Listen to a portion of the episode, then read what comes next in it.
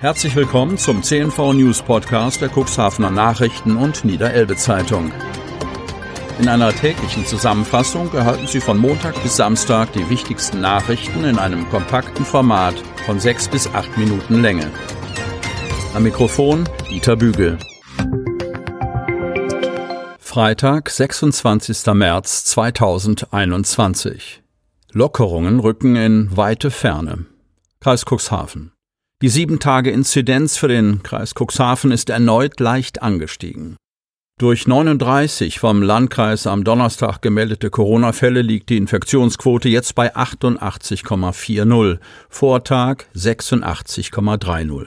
Seit gut einer Woche hält sich der Inzidenzwert für das Cuxland im 80er-Bereich. Landrat Kai-Uwe Bielefeld zeigt sich ernüchtert. Derzeit bestehe nur wenig Hoffnung auf entspannte Ostertage mit niedrigen Fallzahlen im Landkreis Cuxhaven so Bielefeld. Die Chance auf Lockerungen im größeren Umfang rückten weiter in die Ferne.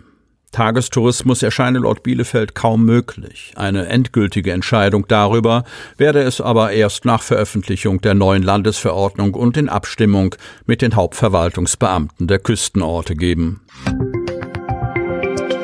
Impftermin. Warten und kein Ende. Cuxhaven. Gudrun Rinkhoff hat in ihrem Leben schon so manchen Sturm erlebt und meistens hat sie sich selbst helfen können. Diesmal ist es anders. Ohne die Hilfe ihres Sohnes Thomas wäre die 81-Jährige aufgeschmissen.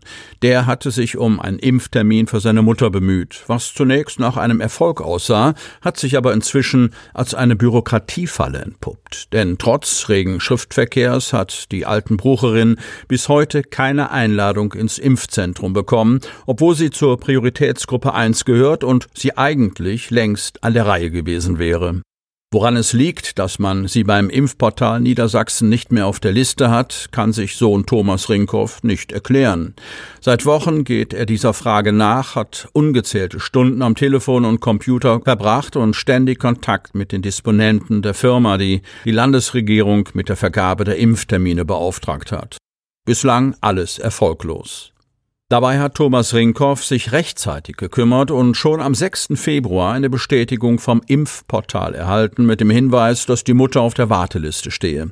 Das ist inzwischen schon sechs Wochen her. Dabei mangelt es nicht an Briefen bzw. E-Mails mit Rückmeldungen aus dem Niedersächsischen Ministerium für Soziales, Gesundheit und Gleichstellung.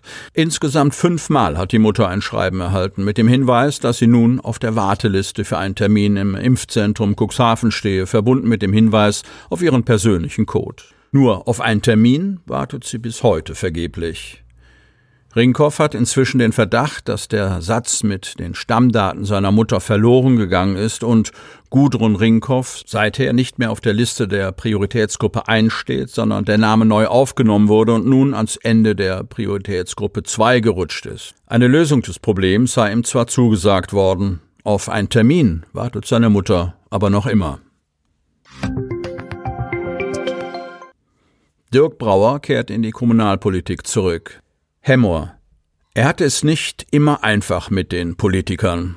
Dirk Brauer, amtierender Verwaltungschef in der Samtgemeinde Hemmer. Bereits vor einem halben Jahr hatte er angekündigt, nicht erneut für den Posten zu kandidieren.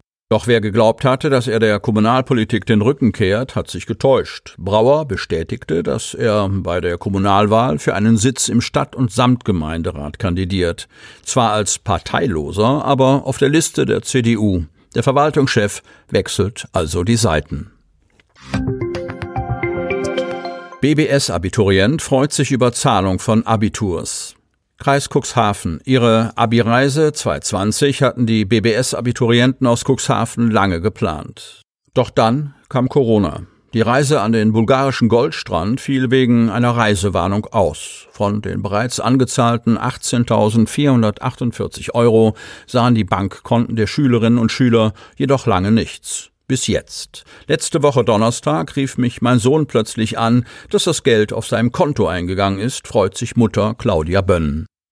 Erst am Dienstag zuvor hatte sie einen Termin mit Rechtsanwalt Renke Havekost aus Bremerhaven wahrgenommen. Das von ihm geplante Mahnverfahren sei jedoch noch nicht aktiv gewesen.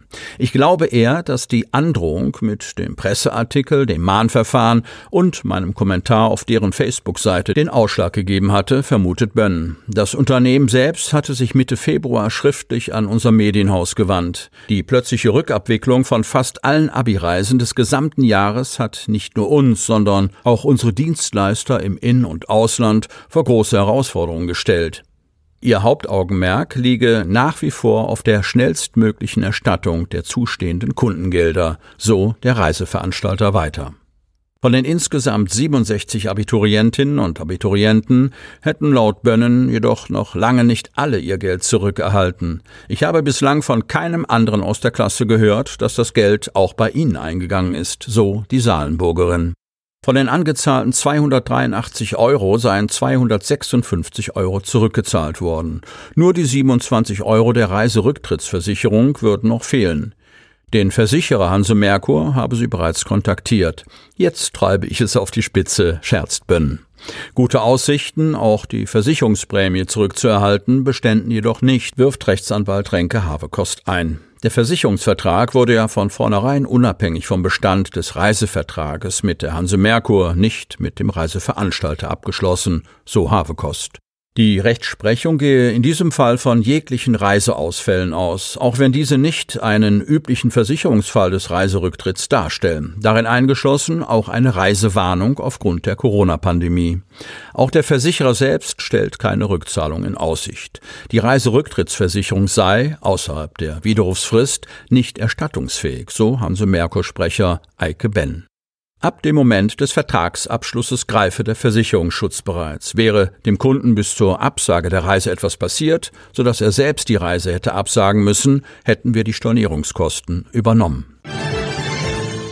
Sie möchten noch tiefer in die Themen aus Ihrer Region eintauchen? In unserem CNV-Themen-Podcast auf Tauchgang gibt's alle 14 Tage per Interview interessante Personen, emotionale Stories und bemerkenswerte Projekte aus dem Landkreis Cuxhaven direkt auf die Ohren.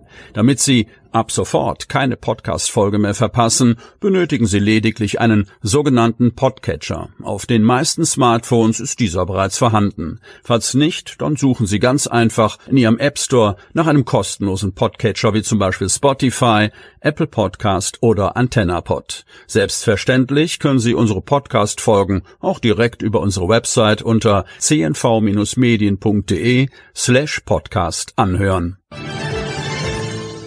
Sie hörten den Podcast der CNV Medien, Redaktionsleitung Ulrich Rode und Christoph Käfer. Produktion Rocket Audio Production.